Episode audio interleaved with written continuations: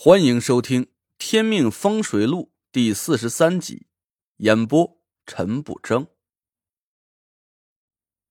潘浩挂了电话，约好了，今儿下午三点和马家三兄弟在潘家园祥记茶楼见面。我点了点头，说道：“做戏，咱就给他做个全套的。我让马老四的鬼魂继续附在你的身上。”可别让吴兴看出什么破绽。潘浩是一百个不乐意，我没搭理他，拉上了博古轩的窗帘，点上四支祭魂香，把马守信的鬼魂招了出来，让他继续附在潘浩身上。我警告马守信说道：“闹腾的时候你自己掌握着点儿，要是过分了，我可不会手下留情。”马守信赶紧答应：“不敢，不敢。”我和蒋亮、潘浩出去吃了点午饭，磨蹭到下午两点多钟。看看约定的时间快要到了，潘浩开着车带着我和蒋亮往潘家园里赶去。我用温水化了点地黄抹在眉心里，掩住了我眉心处的神光。潘浩约的是马家三兄弟，但是我不敢保证吴兴会不会出现在茶楼里。为了以防万一，我还是提前做了点准备。但是这种手法只能骗过道行不是太深的风水师。遇到五魁这样的高人，帝皇的阴气是绝对骗不过他们的眼睛的。吴桐说过，吴兴的道行和我差不多，那这种办法应该会有用。只要他不是离我太近，应该是看不出来破绽。潘浩不差钱儿，他在祥记茶楼包了整个三楼，吩咐伙计看住了楼梯。除了我们和马家三兄弟，谁都不许踏上三楼一步。潘浩把两张钞票甩给伙计，伙计眉开眼笑的给我们上了点茶水点心，点头哈腰的退了出去。喝了一会儿茶，眼看三点都已经过了，这还没见马家三兄弟的身影，我开始有点着急了。我不停的看着手机，皱起了眉头，他们不会是闻到了什么味儿，爽约了吧？蒋亮对我笑笑，示意我稍安勿躁。陶爷，马家三兄弟行事是向来谨慎，估摸着他们现在就在不远的地方看着我们呢。他们要是确定没有任何危险，这才会上楼来找我们。我只能选择相信蒋亮，继续喝茶。蒋亮确实是个老江湖，果然，三点二十分的时候。楼梯上传来了一阵脚步声。潘少爷在屋里头吗？我们来晚了，真是对不起了。屋门推开，三个人走了进来。带头的那个人抱拳对着潘浩道歉。潘浩拿足了公子爷的架子，坐在太师椅里翘着二郎腿。我说老三位，你们这就不地道了。我带着两位财神爷上杆子给你们送钱，你们竟然还迟到了！带头的那个人哈哈大笑起来，对我和蒋亮抱了抱拳。两位老板，实在是对不住，我们也没有想到，这才中午头，京城堵车就堵成球了。今天这茶水啊，我们请客，就当是给两位老板赔礼了。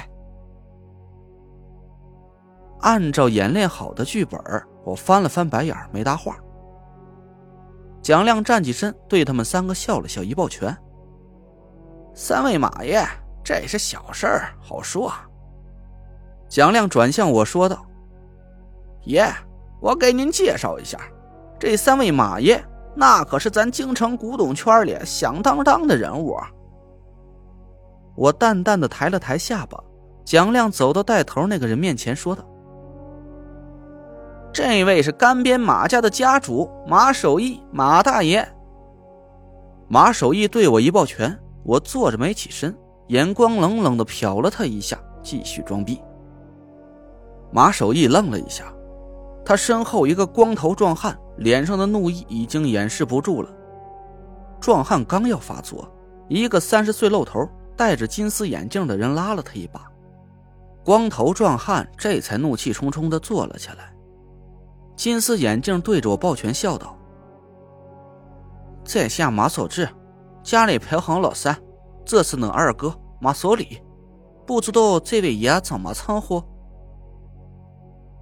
我突然想起了马守信跟我说过的话，杀掉他的人，正是这个看起来白面书生的马老三。我心里有点打鼓，暗暗调整了一下呼吸，按照剧本继续演了下去。我淡淡的说道：“哎呦，原来是马三爷，好说，我姓陈，行里大伙抬爱，叫我一声陈爷。”我这番自我介绍很不礼貌，“爷”这个词儿可没有主动用在自己身上的。马守义和马守礼朝着我瞪着牛眼，马守志悄悄地对他们压了压手，坐在我身边，给我添了杯茶，说道：“陶冶息怒，今天我们三个兄弟来迟了，确实失了礼数，这杯茶就当能给陶爷赔个不是，您大人大量，望望赏我这个薄面。”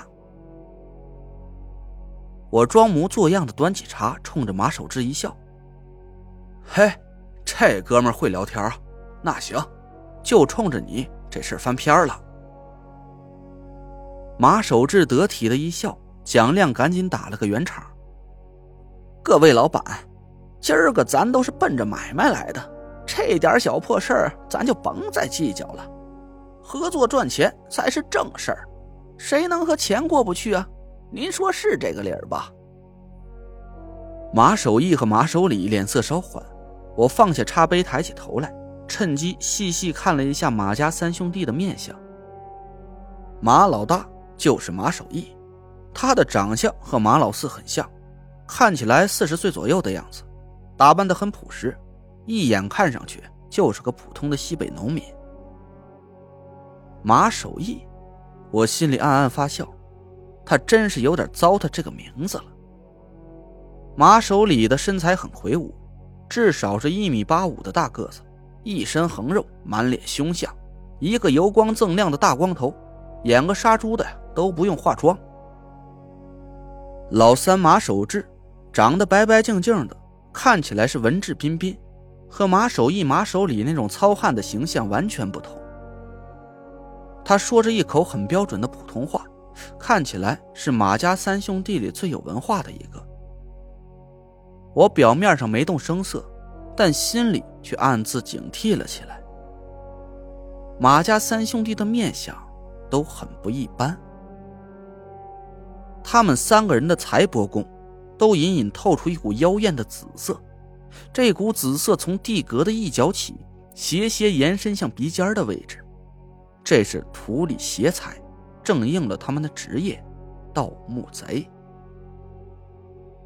在他们三个人的命官里，都有一道几乎一模一样的灰黑色，从印堂直直冲进左边眉毛的正中间，这是典型的横死之相。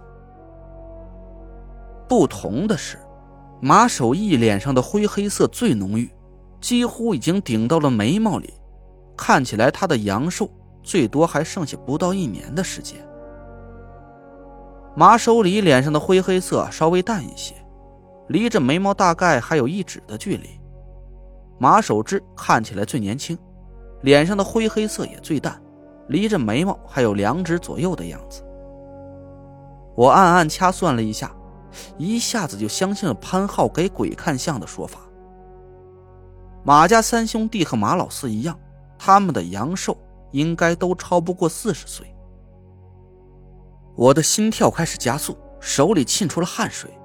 看来，果然就像吴桐所说的一样，吴兴应该是用了夺阳续命的邪术，夺走了马家三兄弟的寿元。不然哪能这么巧？他们三个兄弟都会在四十岁的时候无故横死。我想放出神识，打探一下吴兴是不是就在附近，可想了想，又忍住了。这一旦吴兴真的就躲在茶楼的附近，他马上就会察觉到不对，中断我和马家三兄弟的见面。我平静了一下，继续演戏。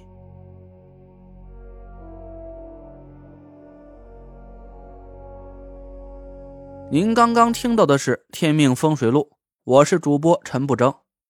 订阅专辑不迷路，麻烦您哎再给我个关注。